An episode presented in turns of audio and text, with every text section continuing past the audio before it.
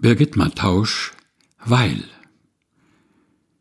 Weil eine dem Engel glaubte, weil eine Brosamen auflas als Wunder, weil eine hörte, weil eine liebte, weil eine von ferne sah und blieb, und noch eine, und noch eine, weil eine am Morgen zum Grab ging, sich wandte, erkannte, weil sie nicht schwieg weil einer am Fluss betete mit anderen, weil sie sich taufen ließ, weil eine Gott lobte überm dreckigen Geschirr, weil eine forschte, weil eine schrieb, weil eine spielte.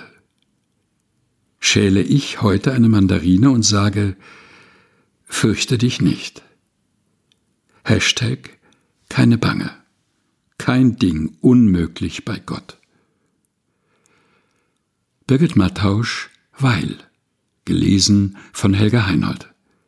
Birgit Mattausch schreibt unter anderem für den wöchentlichen Spiritus-Blog auf evangelisch.de.